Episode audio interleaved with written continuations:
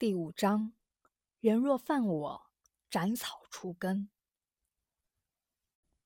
东方云翔观察不到云溪身上的玄气形态，但分明又感受到了一股强大的威压。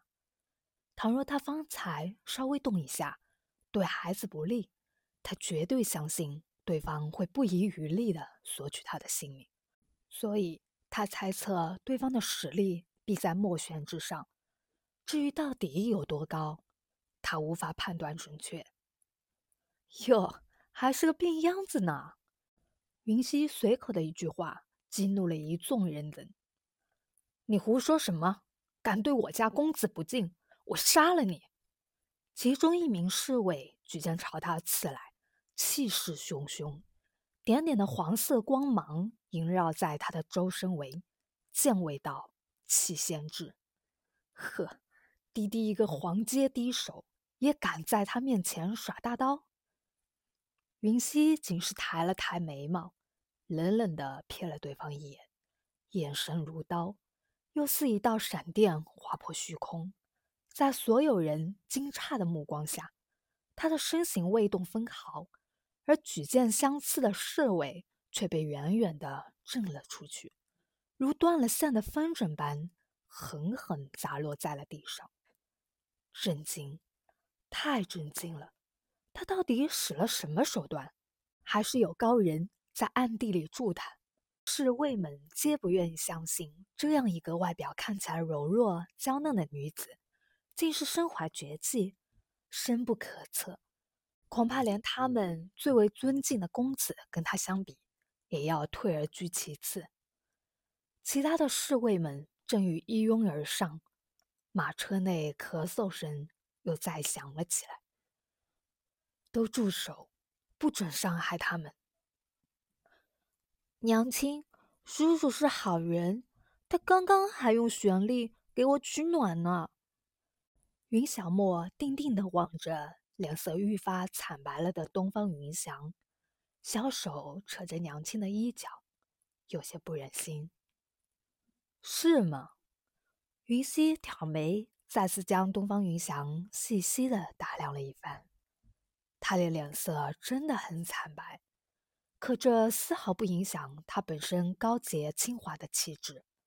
他的五官不是最美的，美的是他的气质，那是一种从骨子里透出来的美，高贵而优雅，风华而飘逸，同时又结合了深沉内敛。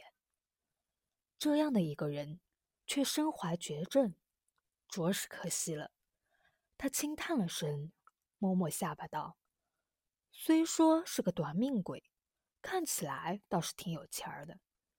小莫，认爹这事，咱可以考虑考虑。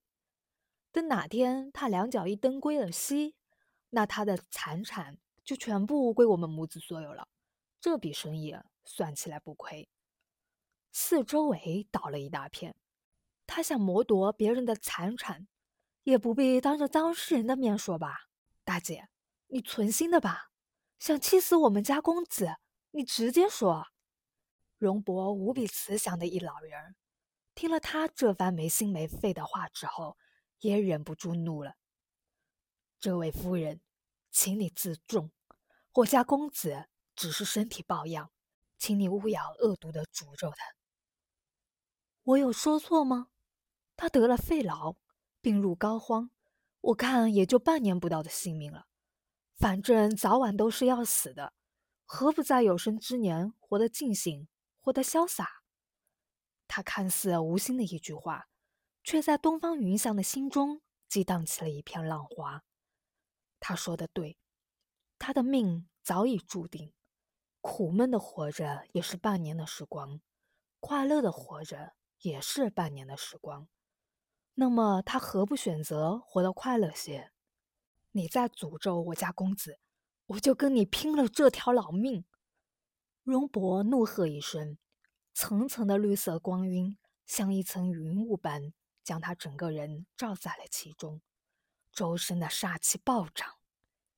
云溪冷眉高耸，黑眸突然深安了下去，紧接着。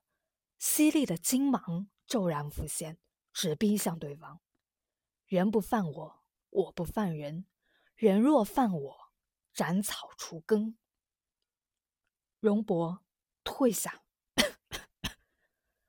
一阵气血上涌，东方云翔已经觉察到了云溪周身翻腾的杀意，不由得急了。他咳嗽不止，惨白的脸庞上漾出了病态的红晕。娘亲，叔叔犯病了，我们请他去山寨养病吧，不然他会很难受的。云溪最终败退在了儿子恳求的目光中。东方云翔一干人等到山寨中暂歇，山贼们没能干成这一票，心里不免有些惋惜。不过云娘子发话了，他们哪里敢不从？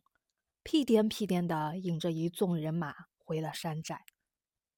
夜色逐渐化浓，云溪在床上打坐修炼已将近两个时辰。平日里无论有多忙碌，他都不会耽误修炼的进程，因为他深谙这世界强者为尊的规则。想要生存下去，保护好儿子，就唯有让自己变得强大。没有最强，只有更强。乳白色的玄气逐渐萦绕在他的周身围，衬得他霞色的脸颊更加如梦如幻。凝脂般白腻的肌肤上，每一个毛细孔都在尽情的舒张，吸收着天地灵气。出生于现代古武传承的武学世家，他一生的追求。就是登临武学巅峰，可是他万万没有想到，在他功成出关之日，迎来的却是叔伯一辈的联合攻击，为的就是争夺他手中的残花秘录。残花秘录是一本融合了至高内功心法、武功秘籍、五行术数和炼丹配方的绝世秘录，只有云家的继承人才有资格拥有它，世代相传。云溪作为云家这一代家主的继承人，得到了残花秘录的传承，却引来了叔伯一辈的觊觎，甚至为此付出了生命的代价。这一世，他重生在傲天大陆南西国云家的大小姐身上，前世肩负重任，锋芒毕露，却惨遭毙命。今世，他要敛藏锋芒，笑看人世。活出一个不一样的人生来。